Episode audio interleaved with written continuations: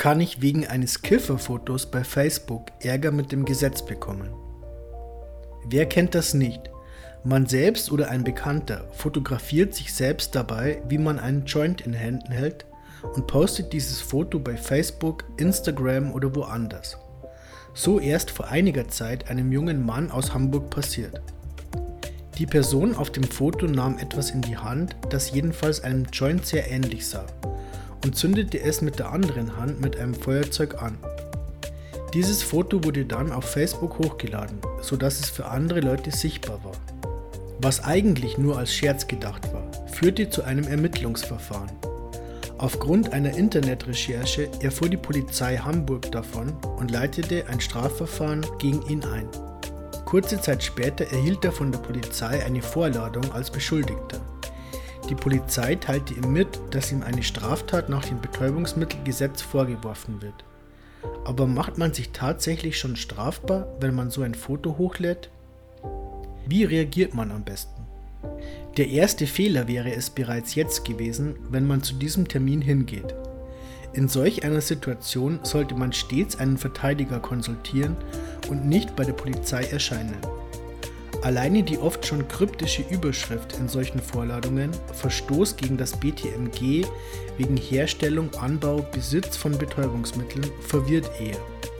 In einer Vorladung steht zu 99% nie der exakte Vorwurf. Man will ködern und allzu Neugierige gehen dann auch zur Polizei, weil sie wissen wollen, was eigentlich los ist. Also Ruhe bewahren und einen Anwalt für Strafrecht dazuholen. Macht man sich durch das Hochladen oder das Foto strafbar und wenn ja, wie? Selbstverständlich speisen wir euch nicht mit so einem weisen Ratschlag ab. Denn spannend ist ja, ob man sich damit überhaupt strafbar machen kann. Trotzdem, bevor ihr die nächsten Abschnitte lest, kann man zusammenfassend sagen, dass die Art der Stellungnahme von sehr großer Bedeutung ist. Eines vorab, durch das Fotografieren und reine Hochladen von Fotos macht man sich grundsätzlich nicht strafbar. Sieht man mal von ein paar Ausnahmen ab. Gemein sind solche Ausnahmen, bei denen man durch das Hochladen gegen das Urheberrecht verstößt oder wenn man etwa Bilder mit pornografischem Inhalt hochlädt. Auch wichtig zu bedenken ist, dass ein Foto nur eine Momentaufnahme und zudem nur visuell wahrnehmbar ist. Um auf den Fall zurückzukommen, sah man auf dem erwähnten Foto erst einmal nur einen Gegenstand, der wie ein Joint aussieht. Ob sich darin tatsächlich Betäubungsmittel befinden, lässt sich alleine anhand des Fotos nicht nachweisen. Das Foto begründet also allenfalls einen Anfangsverdacht, weswegen auch die Vorladung durch die Polizei erfolgte. By the way, in Bayern hätte man möglicherweise alleine aufgrund dieses Fotos schon eine Wohnungsdurchsuchung durchgeführt. Aber derjenige wohnte ja zum Glück in Hamburg. Eine Stellungnahme dahin, dass sich in dieser Joint-Attrappe überhaupt kein Marihuana befand, wird man also nur schwer widerlegen können. Allerdings bleibt es oft nicht alleine bei dem Foto. Vor allem bei Facebook werden die Fotos gerne auch mal kommentiert. Ein etwas flapsiger Kommentar der auf den verbotenen Inhalt hinweist, kann dann nach hinten losgehen. Dies kann durchaus den Schluss zulassen, dass sich im Zigarettenpapier eben doch nicht nur Tabak befindet. Dann befindet man sich schnell im Strafbarkeitsdunstkreis des BTMG. Welche Straftaten kommen in Betracht? Paragraph 29 BTMG sieht einen ganzen Katalog davon vor. Die häufigste Variante ist Besitz von Betäubungsmitteln. Damit meint man ein tatsächliches Sachherrschaftsverhältnis von gewisser Dauer. Auf letzteres kann es entscheidend ankommen.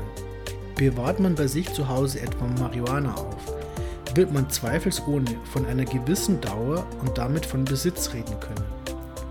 Anders verhält sich das aber, wenn man einen richtigen Joint von einem Freund in die Hand gedrückt bekommt und ihn, sogar wenn man danach daran gezogen hat, wegwirft. Die Weitergabe an einen anderen wäre schon wieder strafbar, da man dann Betäubungsmittel abgibt. Ob unser Freund aus Hamburg sich also nun wegen Besitzes strafbar gemacht hat, hängt nicht zuletzt von seiner Einlassung ab. Wie gesagt, das Foto ist nur eine Momentaufnahme. Was davor und danach passiert ist, lässt sich am Foto nicht erkennen. Es wäre also möglich und auch schwer zu widerlegen, dass man den Joint in die Hand gedrückt bekommt, das Foto macht und ihn dann wegwirft bzw. vernichtet. Gibt es noch weitere Möglichkeiten, sich außer wegen Besitzes strafbar zu machen? Die Vorschrift des 29 BTMG bietet einen ganzen Blumenstrauß an weiteren Alternativen auf, viele davon eher unbekannt. Eine davon dürfte noch relativ bekannt sein, nämlich Anbauen. Hier gilt im Grunde nichts anderes als das oben Gesagte. Das Foto alleine beweist es nicht, solange man nicht etwas hinzukommentiert. Gleiches gilt für Herstellen, Handel treiben, Einführen, Ausführen, Veräußern, insbesondere auch für die Abgabe, in den Verkehr bringen, erwerben oder sich sonst verschaffen. Alleine durch das Hochladen des Fotos macht man sich wegen all dessen nicht strafbar. Aber es gibt auch noch eine Reihe von Exoten in 29 BTMG, die einem eher selten begegnen, auf die man hier jedoch stößt. Das wäre zum einen das Werben für Betäubungsmittel. Auf den ersten Blick absolut naheliegend, dass man für Betäubungsmittel wirbt, wenn man solche auf einem Foto für jedermann zugänglich zeigt und damit angibt. Doch macht man sich dann auch deswegen strafbar? Nein. Denn für etwas werben setzt voraus, dass man seine Bereitschaft zeigt, Betäubungsmittel zu liefern. Durch das Abfotografieren eines Joints kann man dies jedoch nicht ohne weiteres annehmen. Auch hier sähe es natürlich anders aus, wenn man den entsprechenden Text dazu schreiben würde. Wäre es psychische Beihilfe? Auch psychische Beihilfe kommt durch das Hochladen des Fotos nicht in Frage. Denn um strafrechtlich Beihilfe zu leisten, braucht man eine rechtswidrige Haupttat. Der Konsum von Betäubungsmitteln ist nicht strafbar. Die Dokumentation des Konsums eines Dritten also erst recht nicht. Zusammenfassend kann man also sagen, dass man einem Strafverfahren relativ entspannt entgegensehen kann, wenn man das Foto nicht mit eigenen Kommentaren bei Facebook oder woanders strafrechtlich aufwertet. Im Zweifel bleibt es bei dem weisen Rate von oben.